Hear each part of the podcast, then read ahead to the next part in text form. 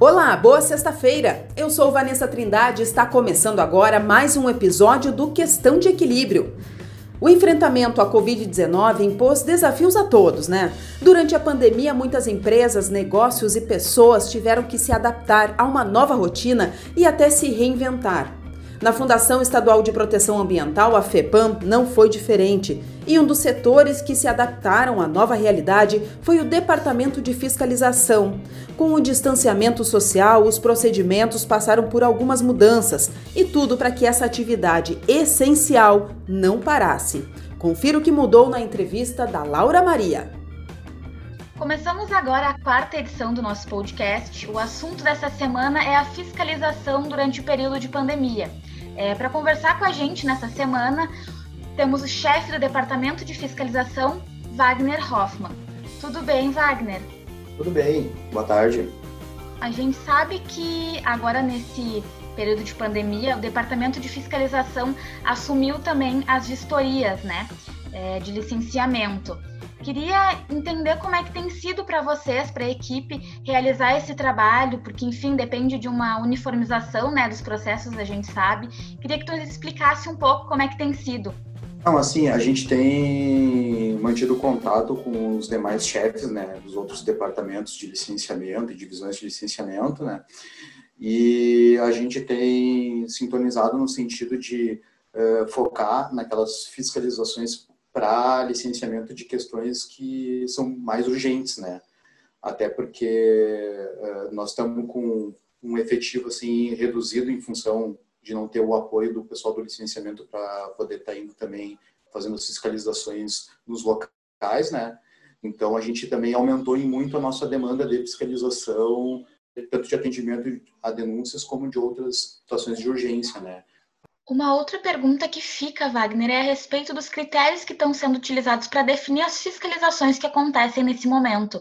É, quais têm sido eles? Como tem funcionado?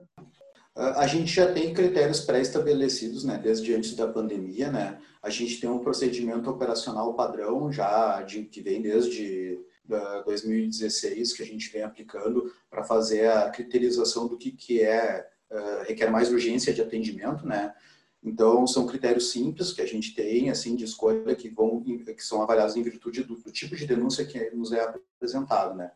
Uh, então, eles são categorizados, daí, em função disso, os mais urgentes dentro dessa categorização, aí são atendidos de forma prioritária. Tá? A gente continua seguindo esse mesmo padrão, né? Uh, associado hoje com algumas situações que, em função da pandemia, a gente tem avaliado como, uma, além de, de do, do grau de urgência enquadrado uh, a partir do, da informação, a gente tem também dado uh, esse tipo de prioridade, né? Situações aí principalmente envolvendo a parte de poluição atmosférica e odores que causam incômodo à população, né? Até por causa da situação que as, as pessoas estão mais hoje dentro das suas residências, né, no isolamento, e daí isso também tem nos gerado tanto demanda como a gente também tem conhecimento do, da importância de fazer o atendimento nesse tipo de, de situação, né. Então é, é, nisso que a gente tem se focado, né? Fora as outras questões aí que vêm tanto por questão de uh, gestão, direção, né? Ou até mesmo por outros colegas do licenciamento que tem, tomam conhecimento de situações que às vezes não são nem questões de denúncia, mas até do próprio monitoramento das atividades, né? Que nessa época uh, requer um pouco mais de atenção da parte da fiscalização, né? Então a gente tem feito esse trabalho e a organização nesse sentido.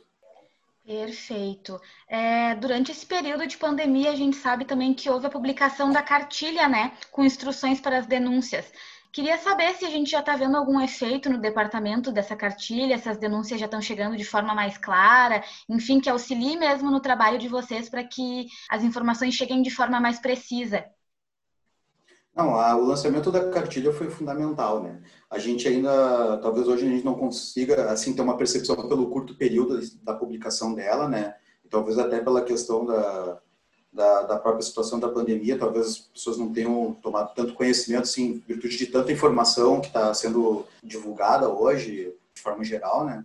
Então, mas acredito que sim, é um, é um marco muito importante, isso aí só vai trazer benefícios, né?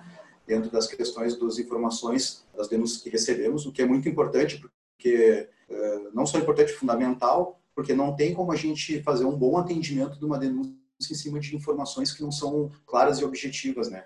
Eu acho que todos os, os denunciantes, uh, todo cidadão, ele tem que ter conhecimento de como ele tem que fazer o um encaminhamento. Às vezes ele requer aquela urgência do órgão ambiental, mas muitas vezes o órgão ele não tem condições de dar urgência ou até mesmo a qualidade do atendimento se ele não obtém informações adequadas por parte do, do denunciante, né? Muitas vezes uh, o pessoal acaba largando pouca informação de uma forma que ele acha que o órgão ele vai conseguir obter as demais informações, só que uh, é muito amplo todas essas questões uh, de danos ambientais relatados, né? Então é importante sim a gente ter informação de quem é que é o o possível ator, né, que está cometendo aquela irregularidade, que tipo de irregularidade é, quanto tempo, uh, o local específico, né. Hoje, uh, com as questões uh, de aplicativos e outros softwares aí gratuitos, né, é possível, o próprio denunciante hoje está buscando uma coordenada geográfica do local onde está sendo feita a denúncia, que para nós é, é, de fundamental importância, né, para a gente poder chegar no ponto exato ou aproximado de onde está acontecendo aquela situação, né, Muitas vezes só com o endereço isso se torna difícil. A gente às vezes tem que procurar, até porque muitas das denúncias são feitas em zona rural, né? Então, essa, esse tipo de informação, que até nos nossos formulários não é uma, uma informação obrigatória, mas que é uma, uma, uma informação fundamental para a gente estar tá podendo fazer um atendimento de qualidade, né? Então, acredito que isso aí, uh, cada vez assim, avançando o tempo, a gente vai ver benefícios substanciais em função dessa cartilha. Perfeito. É, Para encerrar a nossa conversa, queria te perguntar o que a equipe do departamento vai levar dessa pandemia, esse período atípico que a gente está passando e que, enfim, trouxe muitas mudanças né, para todos os processos dentro da fundação. O que, que vocês vão levar desse momento?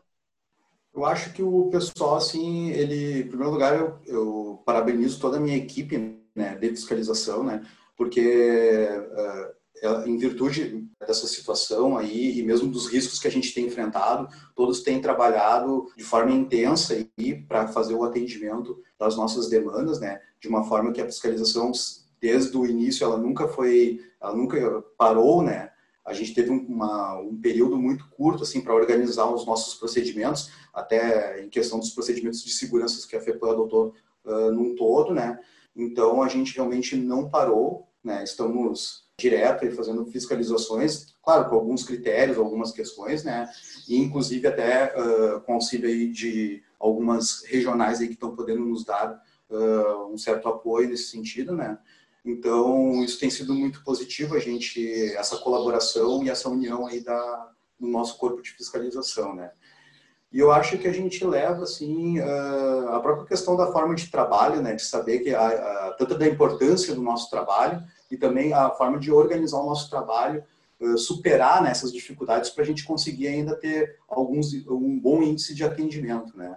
Então, realmente, sim, é uma questão de superação, uma questão também de colaboração e dedicação aí dos trabalhadores nos fiscais da FEPAM, né? Nesse sentido de estar tá uh, dando o seu melhor, né, se dedicando e enfrentando situações aí, uh, apesar do risco, né, claro, seguindo todos os protocolos adequados para a gente tentar minimizar essa questão, né, mas não deixando o trabalho, esse importante trabalho da fiscalização ambiental parado, né. Então a gente continua afinco fazendo tudo o que é possível aí para estar tá atendendo nossas demandas.